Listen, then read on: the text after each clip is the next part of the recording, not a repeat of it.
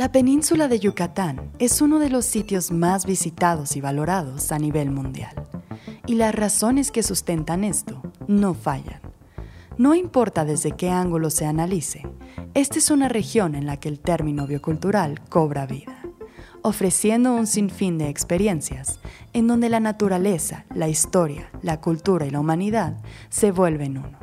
Y es que su biodiversidad, la incontable cantidad de vestigios arqueológicos, su gastronomía, los mágicos cenotes y cuevas y la grandiosa cultura maya hacen a este lugar único.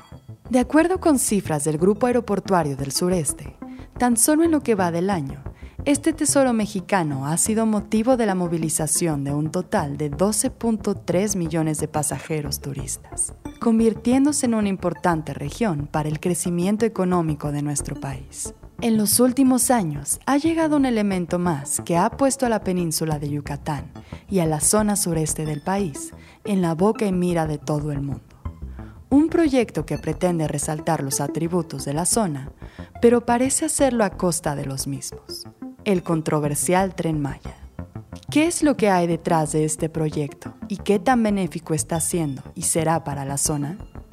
Yo soy María González Delgado y esto es Vigilante.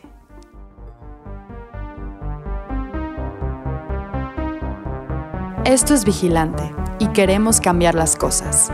Somos un medio informativo que busca difundir la verdad en temas relacionados a la crisis ambiental que vivimos en México y el mundo. Queremos alcanzar la lucidez y crear conciencia en todos los niveles. Ya es hora de que nos hagamos responsables.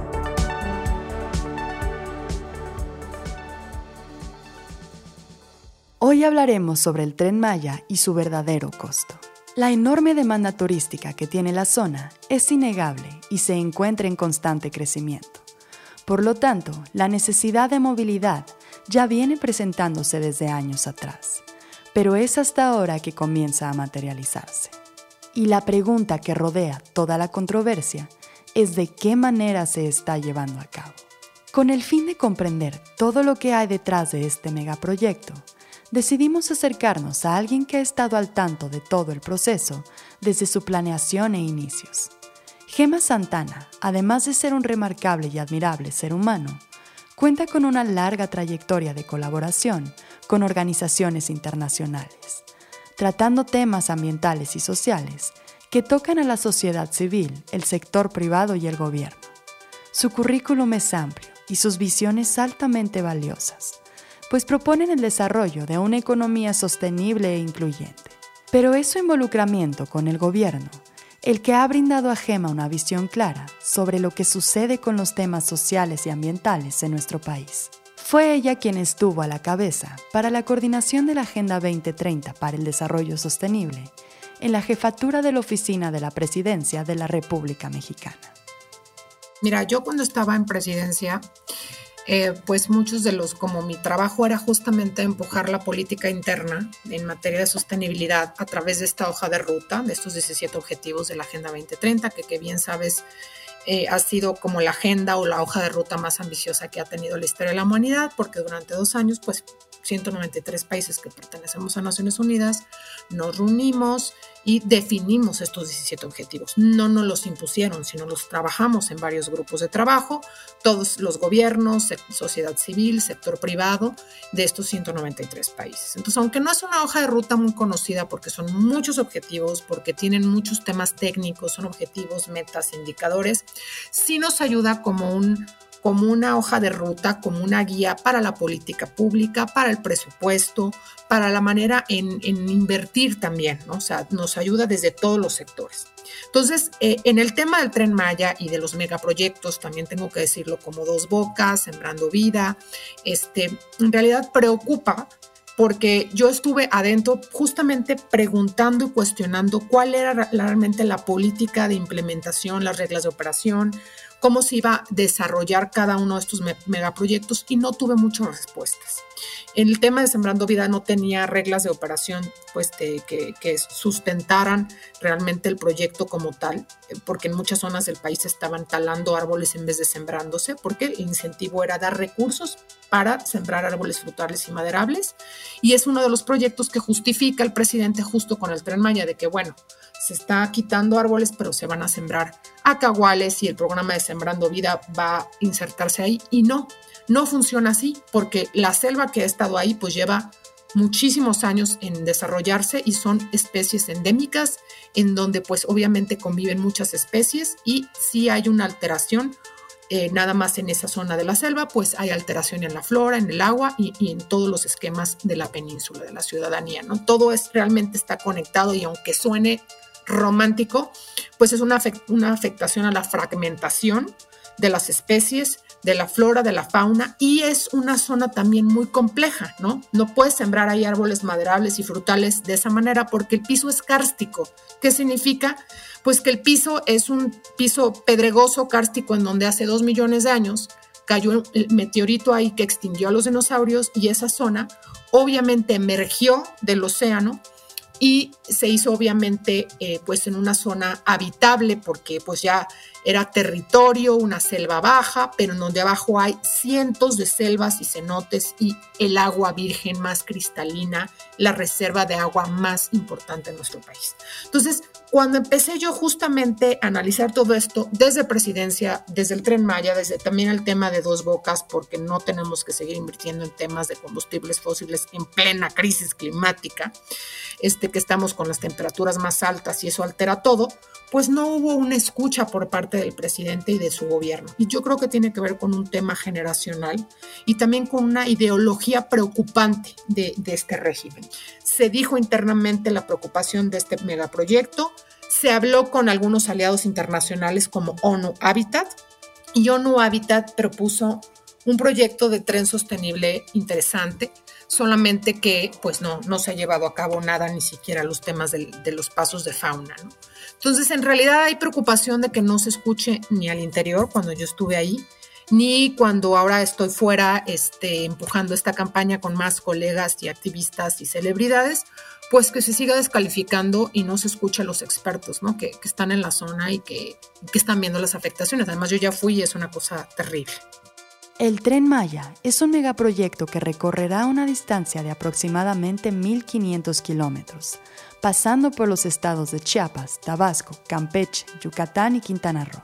Con una velocidad de 160 kilómetros por hora para pasajeros y 120 kilómetros por hora para carga, este proyecto toca más de 13 áreas naturales protegidas a nivel federal, incluyendo la Reserva de la Biosfera de Calakmul y la Reserva de la Biosfera de Siancán, ocho áreas a nivel estatal y una a nivel municipal.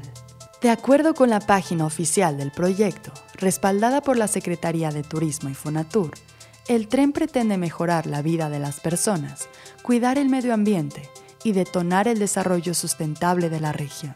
De acuerdo con esta información, la idea abarca los ejes económico, social, ambiental y cultural y en esencia y gráficamente, este proyecto parece ser verdaderamente maravilloso.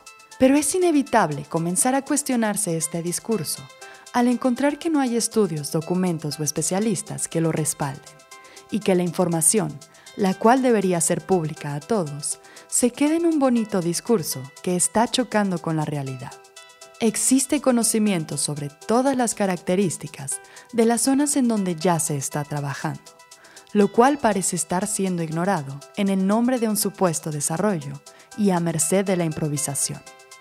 Hasta el día de hoy no hay un proyecto ejecutivo, por lo menos del tramo 5, que se ha cambiado varias veces. El tramo 5 del tren Maya son siete tramos. El tramo 5 es el de Cancún-Tulum que iba a ser por la carretera. En, como los hoteleros no quisieron que se les afectara sus 17 metros de fachada, eh, el gobierno accedió y se fue selva adentro sin ningún permiso ambiental, sin ningún estudio ambiental ni geológico, no hay proyecto ejecutivo y tampoco se hizo una consulta. Entonces, realmente el problema aquí es la normalización de la ilegalidad por parte del gobierno y de la ilegalidad ambiental en este caso.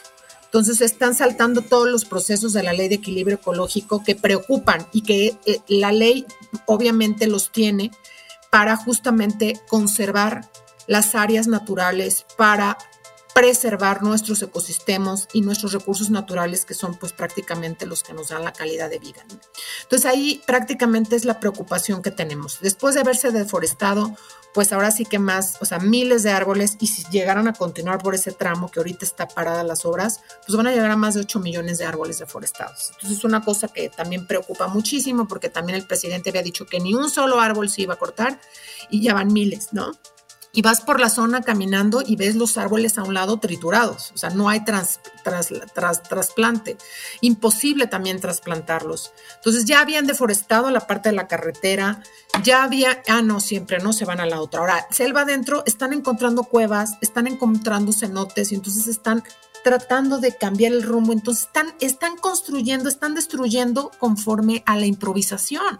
Y eso es delicadísimo porque es uno de los megaproyectos de esta administración que además depende de nuestro horario para construirse. Entonces, no nada más es un recurso eh, tirado a la basura, sino está afectando al medio ambiente y además de continuarse, eh, se van a llenar de cemento y pilotes los ríos y, y los, y, los, y los cenotes de, de, ese tramo, en donde empieza ahí el color de, las, de la península. O sea, el color del Caribe empieza en los ríos subterráneos y cenotes, que además es un sistema por abajo. Está como la película de No mires arriba de Leonardo DiCaprio. Aquí casi cabe decir no mires abajo, porque abajo realmente ahí está el sustento de la vida de la península. Con esa agua, con esa reserva se alimenta la flora, la fauna, pero también los hoteles, los ciudadanos de todo Quintana Roo. Entonces, en realidad, si continúa ese tren por allí, pues va a ser un tren sin destino y que más bien va a generar una migración en el corto plazo de toda la región. Entonces, este sí es un tema de seguridad nacional, porque el presidente sacó un decretazo que seguridad nacional eran sus megaproyectos. No, seguridad nacional es respetar la ley de equilibrio ecológico, es respetar la legalidad ambiental y respetar nuestros ecosistemas con los que ahorita en plena crisis hídrica y climática, pues no nos podemos permitir, ahora sí que perdón por la expresión, pero generarnos este harakiri de desaparecer este acuífero, ¿no? Entonces, en peras y manzanas, lo digo abiertamente, en esa zona no es que no estemos de acuerdo en un tren, sino que el tipo de piso es muy distinto al de Guadalajara, al de Monterrey, al de inclusive Chiapas en una zona, al de Oaxaca, pero en esa zona específicamente de Quintana Roo el piso, o sea, el grosor, tú vas caminando, repito, por el tramo y ves los hoyos de las cuevas. Es el grosor a veces son 20 centímetros, un metro. Entonces, además también se puede caer. O sea, si, si no hay esos estudios geológicos ambientales reales, sustentados, no a modo para continuar con este megaproyecto que quiere inaugurar el presidente, en su mandato, que además es imposible terminar un proyecto de ese calibre en tan poco tiempo, pues eso sí sería poner en riesgo a la población y eso sí, este, pues no hacerlo así, este, pues no es, no es de seguridad nacional. Como mencionamos anteriormente, la península de Yucatán y el sureste mexicano tienen un gran valor en distintos niveles. Son demasiados los elementos que están en juego y debemos recordar que por muy lejanos que parezcan ciertos lugares o ecosistemas, el costo al impactarlos lo pagamos todos. Las fallas en el proceso del desarrollo del tren Maya son evidentes. Pero ¿qué puede suceder si este proyecto continúa llevándose a cabo de la manera en que se ha hecho hasta ahora? Bueno, pues tiene un impacto para todos los mexicanos y de hecho para los ciudadanos del mundo también de manera indirecta en términos ambientales, económicos y sociales. Eh, bueno, por darte un caso, el Cancún es más conocido que México en el mundo, ¿no? Entonces, de entrada, el PIB per cápita de Quintana Roo es mayor a 60 mil pesos anuales y es el cuarto más alto de todas las entidades de la República Mexicana porque depende, pues, prácticamente del turismo. Y el turismo también se ha visto muy, muy, muy afectado por el sargazo. Y el sargazo es una cosa así de chiquita con relación al problema que va a generar el tren Maya en términos del agua, de la selva y de, obviamente, afectar el atractivo turístico principal, que es pues obviamente el color del Caribe mexicano. Entonces, de entrada ya el impacto en la economía en menos de ocho años, si se continúa el tren, va a ser brutal, porque se va a volver un Acapulco, Cancún, o peor aún, pues va, va, va a ser un tren sin destino, no va a haber manera en la que tú puedas continuar en un lugar en donde ya prácticamente vas a tener problemas de agua, de calidad de agua o de poco acceso a ella. Entonces, eh, en, el, en, términos económicos, pues hay por todos lados, no nomás en la zona, sino cómo contribuye ese estado y esa ciudad en específico al PIB en México, pues a una afectación en la economía, cuando México es uno de los países que más depende también del turismo. Entonces, eh, es obviamente el, segundo aeropuerto más, este, ahora sí que habitado después del de Ciudad de México, el que más se utiliza. Entonces, también obviamente todo eso afecta en la parte económica. En la parte ambiental, bueno, pues repito, o sea, la selva maya es la segunda selva más importante de Latinoamérica y es una esponjita que capta el dióxido de carbono en plena crisis climática. No podemos permitir que se, se corte esa esponjita y ese dióxido que purifica y oxigena el aire que respiramos. Entonces, si ya tenemos realmente un problema de calidad del aire en el mundo, que es la sexta causa de muerte, en México, de hecho, antes del COVID, niños de 0 a 2 años de edad morían por los temas de las partículas suspendidas. Entonces, por un lado, estás empujando combustibles fósiles en esta administración con dos bocas y con otras refinerías y no le das mantenimiento a una como la de Tula. Y por otro lado, también estás devastando la selva, que es una esponja indispensable para precisamente generar calidad del aire y robustecer obviamente todos estos servicios ambientales y ecosistémicos que necesitamos, que son pues, los murciélagos. Hay una cantidad de murciélagos impresionantes que son los mejores polinizadores, que obviamente hacen que se mantenga la biodiversidad y que se mantenga la biodiversidad es calidad del suelo, que además nos da también los alimentos. Todo está interconectado y si seguimos alterando los ecosistemas, pues nos va a pasar lo que pasó con el COVID que está fundamentado que el coronavirus es causa, obviamente, de la devastación excesiva de la humanidad en la biodiversidad. Estamos alterando todos los ecosistemas y eso va a generar, ya está generando problemas de salud. Es de salud pública. Otra de las preguntas que rodean a este proyecto es aquella que concierne a los locales de la zona. Como público general, vivimos con un velo en los ojos orquestado por los medios y el gobierno. Es por eso que hoy es tan complejo conocer los hechos reales para formular una reflexión que lleve al criterio. Son varios los medios en donde podemos encontrar material audiovisual de posturas locales que van tanto a favor como en contra de este proyecto. Pero es difícil conocer la aceptación o rechazo, así como impactos directos que se viven. Esto fue lo que nos contó Gema al respecto. Mira, las comunidades locales, eh, hay que decirlo, en el tramo Cancún-Tulum nada más hay muy pocas comunidades porque es, una, es un tramo muy este, turístico, en donde en realidad de allí lo que hay son ejidatarios que han sido o que han vendido sus ejidos, sus terrenos, o, han sido, pues hay que decirlo también, este, amenazados, que si no se los venden, al gobierno federal se los van a expropiar.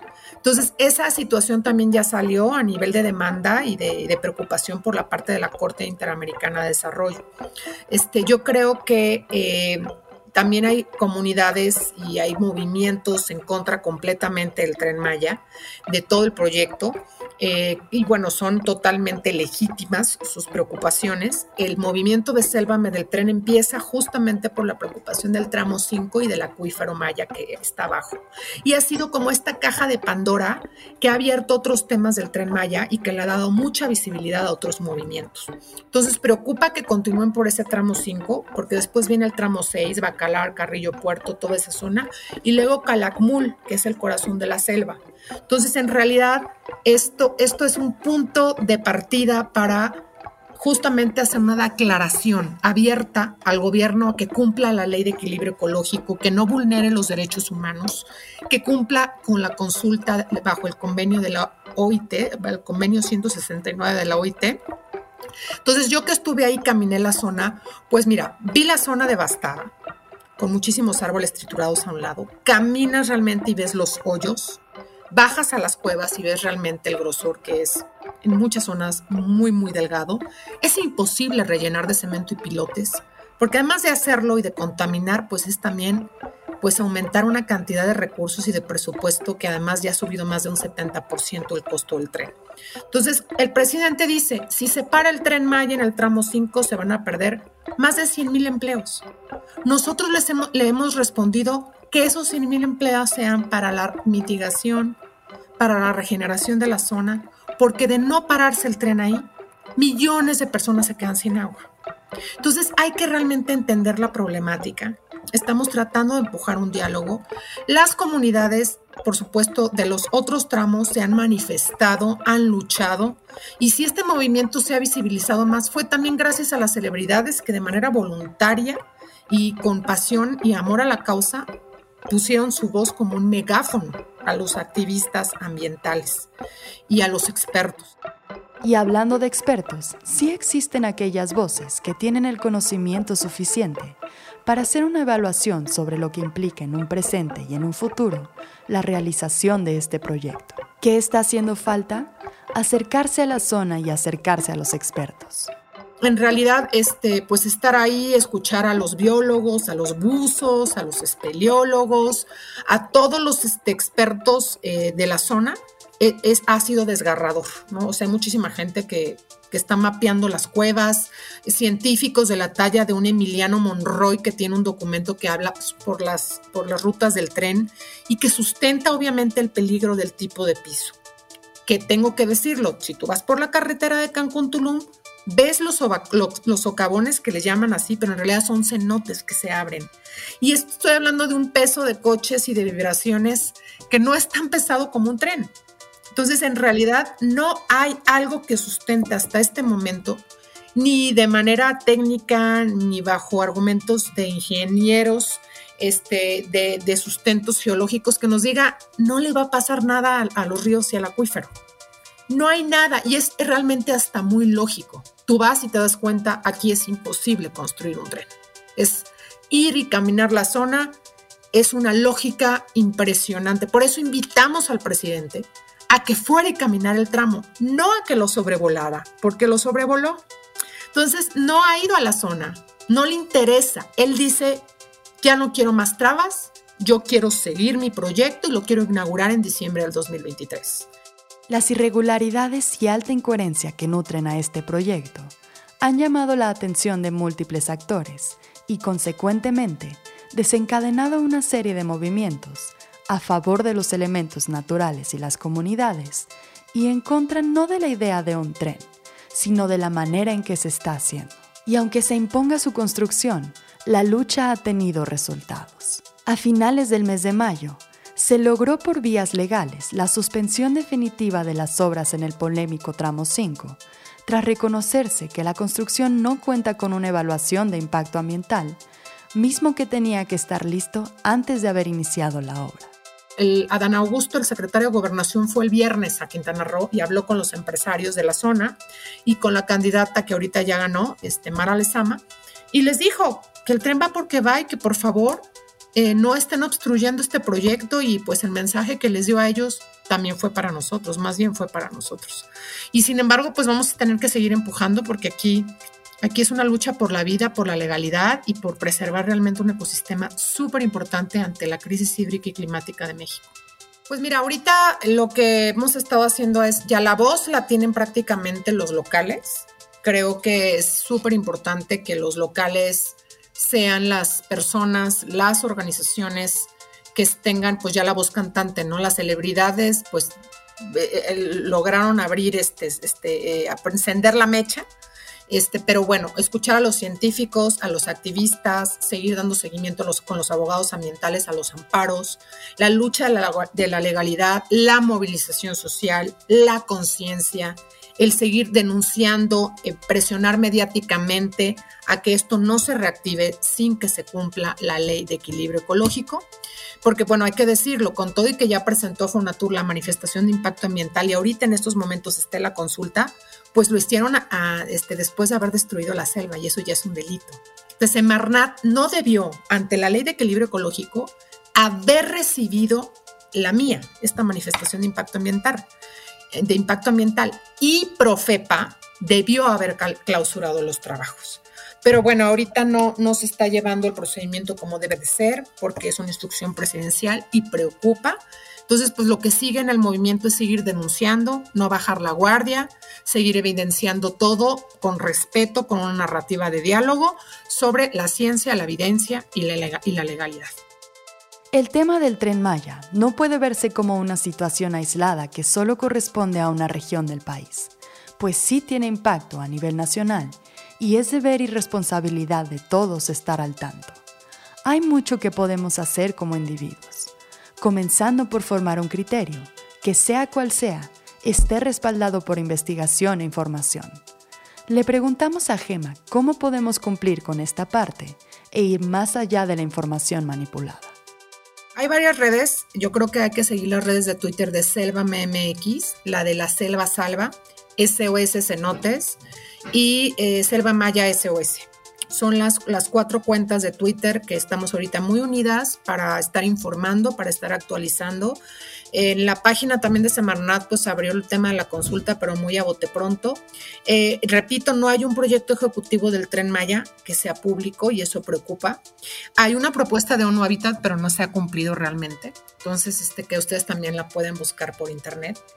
Entonces, bueno, la, mejor manera es pues simplemente meterte este, a internet y buscar a través de los tribunales eh, locales de cada estado en donde te encuentres sobre denuncias ciudadanas. Y ahí viene el formato. Y si es algo que te preocupe a ti como ciudadano, de realmente te preocupa la causa más allá de estar retuiteando, estar compartiendo en redes, en otro tipo de redes, es meter una denuncia que realmente se haga valer la voz y que se empiece a generar de una manera más masiva la, preocupación ciudadana con el enfoque legal. Y sin olvidar que todos los elementos naturales están interconectados y las líneas de acción para su cuidado son múltiples, ¿qué más podemos hacer? Denunciar la causa. Y pueden ustedes también meter denuncias ciudadanas, eh, aunque no estén en Quintana Roo, sobre el derecho a, a un medio ambiente sano. Este, que esto sea la punta del iceberg de un movimiento a favor del medio ambiente en todo el país. Entonces sí necesitamos sacar del letargo a la ciudadanía y que la ciudadanía empiece a luchar más por sus derechos ambientales que tienen que ver con sus derechos económicos, con sus derechos de seguridad y con sus derechos de salud, porque el tema ambiental está transversal en todos los sentidos. Impacta al bolsillo porque ahorita los precios de los alimentos están subiendo por el exceso de plagas, por el mal manejo realmente del cultivo. Este, eh, también el tema pues, de la calidad del aire está aumentando las enfermedades respiratorias, ¿no? haciendo más este, complicada la manera de, vivir mejor.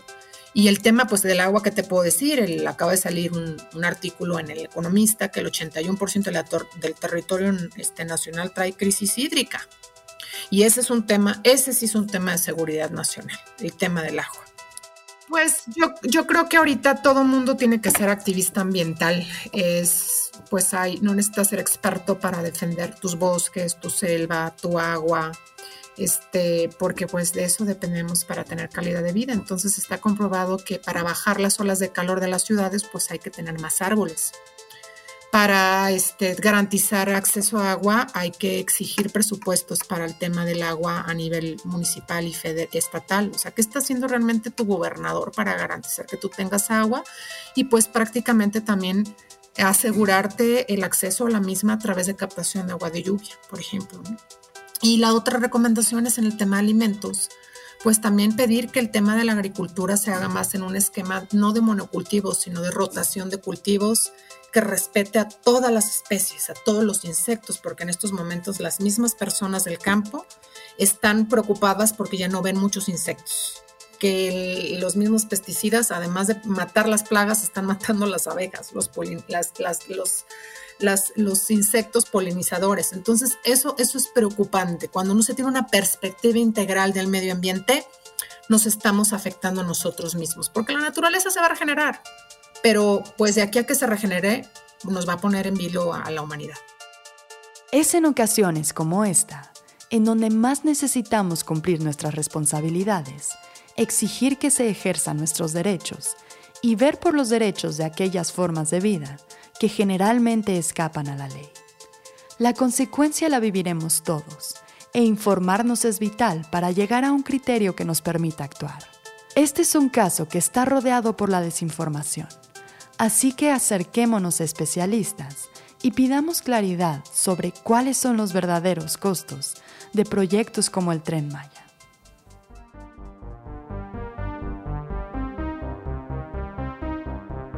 Agradecemos la participación de Gema Santana para la realización de este episodio, así como el trabajo de edición de Mario Otero. Escucha nuestro podcast todos los miércoles en Spotify, Apple Podcast o tu plataforma favorita y encuéntranos en nuestras redes sociales como vigilante-bio